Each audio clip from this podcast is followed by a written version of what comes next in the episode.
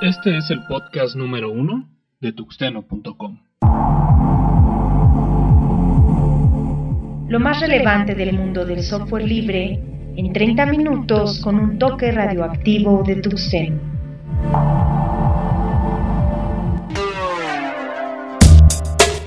¿Qué tal señores? Bienvenidos a esto que es el podcast número uno. Yo soy Antonio Karam y sean pues bienvenidos a este que es el nuevo proyecto de tuxteno.com. El día de hoy vamos a tener noticias de fin de año.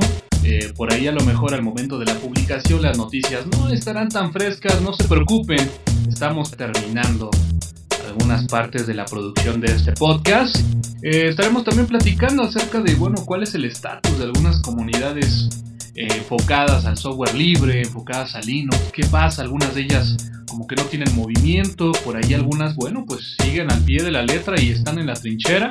Para los programadores estaremos hablando acerca de los favicons y recomendaremos una página bastante interesante para que puedas generar tu favicon personalizado a través de una imagen. Así que bueno, no se hable más y comenzamos.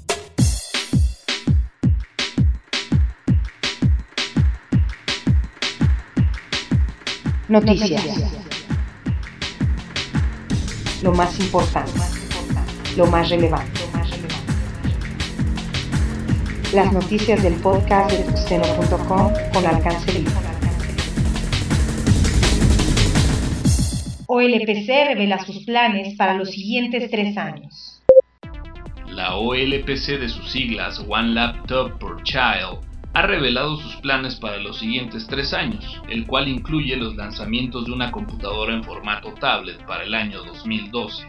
Durante los siguientes tres años, la OLPC planea también el lanzamiento de dos portátiles con costo de 200 dólares y 150 dólares un año después. La pregunta es, ¿en el 2012 los tablets serán realmente el equipo que necesitamos? Feliz cumpleaños, Linus Torvalds. Bueno, pues una felicitación para Linus Torvalds, que seguramente está escuchando este podcast. El día 28 de diciembre está cumpliendo 40 años, 40 primaveras, y a pesar de que diga que el kernel de Linux se ha vuelto gordo y pesado, le mandamos su felicitación. Hackers chinos lanzan versión de Ubuntu que se ve como Windows XP. Bueno, pues este grupo de hackers chinos denominado YLMF, que en su momento fue muy conocido por distribuir versiones modificadas de Windows XP, bueno, pues lo que hacen ahora es tomar la última distribución de Linux Ubuntu la modifican y le dan un estilo al más puro Windows XP. Así que bueno, pues si eres de los nostálgicos que por ahí todavía requiere tener la sensación de estar trabajando sobre un Windows XP y quieres utilizar Linux, bueno, pues esta es una gran opción. No es la primera, por ahí recordamos algunos proyectos olvidados como Licorice. Y bueno, pues este es el sistema operativo YLMF OS basado en Ubuntu se libera la versión 2.9 de WordPress. Así es, ya se encuentra recién salida del horno la versión 2.9 de WordPress con algunas características interesantes, donde podemos mencionar la capacidad de poder recuperar un post o un comentario que se haya eliminado por error. Eh, nos presume también un nuevo editor de imágenes donde nos permite modificar algunas características de la imagen, rotar, redimensionar. Y bueno, por último y una de las más interesantes es la gran facilidad de poder colocar elementos de video en nuestros posts, donde bueno, pues únicamente se coloca la referencia del video y mágicamente WordPress generará el código para poder embeber el video, obviamente soportando los sitios pues más representativos de hospedaje de videos como lo son YouTube, Dailymotion, Blip TV. Así que bueno, pues a respaldar su base de datos, a analizar la compatibilidad de los plugins que tengan instalados y a actualizar esta nueva entrega de WordPress versión 2.9. Esta y otras noticias más las podrás encontrar en alcancelibre.org.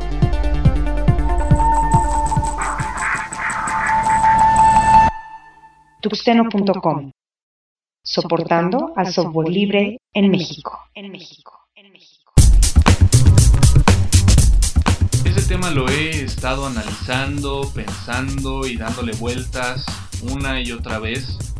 Y es que vaya, recuerdo que por ahí del año 2000, pues la cantidad de portales que existían referente al software libre, o la cantidad de comunidades que se crearon referente a Linux, wow, era extremadamente grande. Ahora volteamos y bueno, desafortunadamente sobreviven una quinta parte de todos esos proyectos que se generaron en aquella época. Recuerdo que también en aquella época pues había una gran cantidad de proyectos enfocados al software libre. Por ahí recuerdo muy bien el proyecto de la cintilla. Esta cintilla que agrupaba pues prácticamente a todos los sitios, a todas las comunidades de software libre y de Linux del país. Y que bueno, era una forma de vincularnos unos con otros. Y lo ambicioso que era el sitio de Linux.org MX, aquella distribución mexicana que se trataba de dar impulso y de poder tener una distribución mexicana con, la identidad propia de las comunidades mexicanas. Recuerdo también que en aquellas épocas, pues la concentración de Linuxeros, si de pronto no conocías a alguien, eh, no sé, dos años después, pues te dabas cuenta que estabas encerrado en un salón con unas 20 gentes hablando de Linux, hablando de problemas de configuración, hablando de escritorios, y pues de repente ahorita volteamos a la escena y no sabemos dónde, dónde quedaron todos esos Linuxeros de, de antaño. También recuerdo mucho que en aquella época los sitios estaban muy concurridos, había muchas visitas, había una gran cantidad de contenido. Recuerdo que la mayoría de los sitios de software libre o de comunidades linuxeras pues contaban con una gran cantidad de escritores eh, eran sitios no generados por una, dos o tres personas, sino realmente la participación activa de los linuxeros era, era amplia, era, era muy vasta.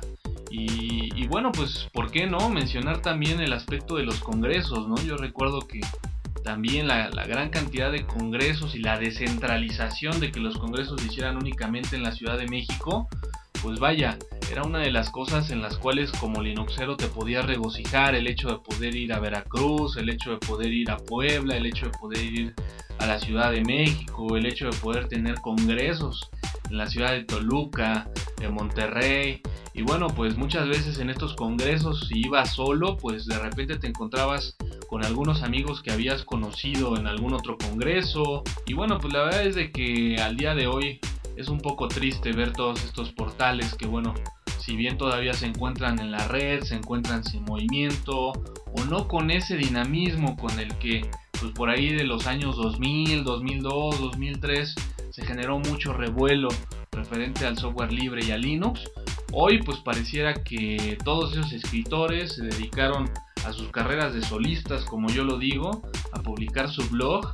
Y bueno, pues como que se descentralizó toda esa información y antes el poder entrar a un portal y poder, el tener ese gran bagaje de opciones, de poder leer noticias, de poder eh, aprender cómo hacer X o Y cosa, el hecho de poder tener en un solo sitio pues una gran cantidad de contenido, ahora lo puedes encontrar pues en diferentes blogs de algunas personas que escribían, mucha gente que ha desaparecido de la escena, y bueno, pues no sé, habrá que, habrá que ver qué pasa en estos próximos años referente a la escena de las comunidades linuxeras y de software libre. ¿Qué pasa con los linuxeros? ¿Qué pasa con los proyectos de software libre? Pues esperemos que muchos de ellos se reactiven en el 2010 y por qué no, que recobremos esa capacidad de asombro que teníamos cuando de repente Linux no se encontraba en las primeras páginas de noticias de tecnología o considerado en compatibilidad de hardware.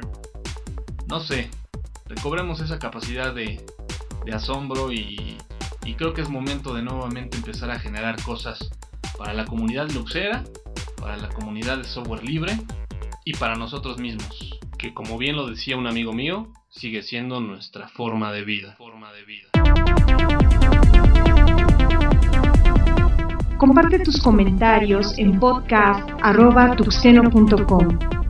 Síguenos por Twitter en twitter.com diagonal tuxeno. Lo más recomendado. Lo más visitado. La recomendación de los bookmarks de tuxeno.com.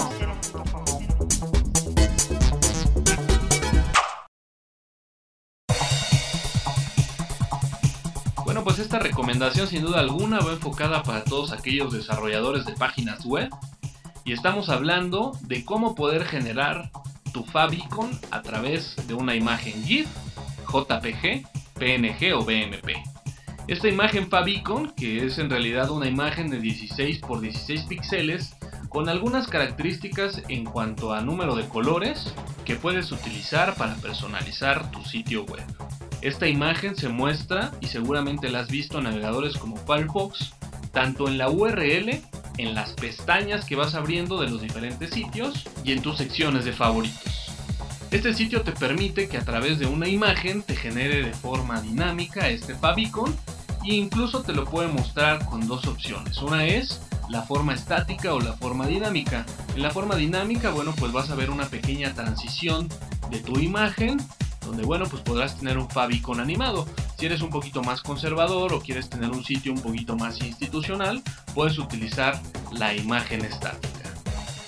Esta herramienta la podrás encontrar en http diagonal diagonal tools.dynamicdrive.com diagonal favicon. En esta página podrás encontrar además el código para poder agregarlo a tu página web y poder disfrutar de una página perfectamente customizada con su favicon.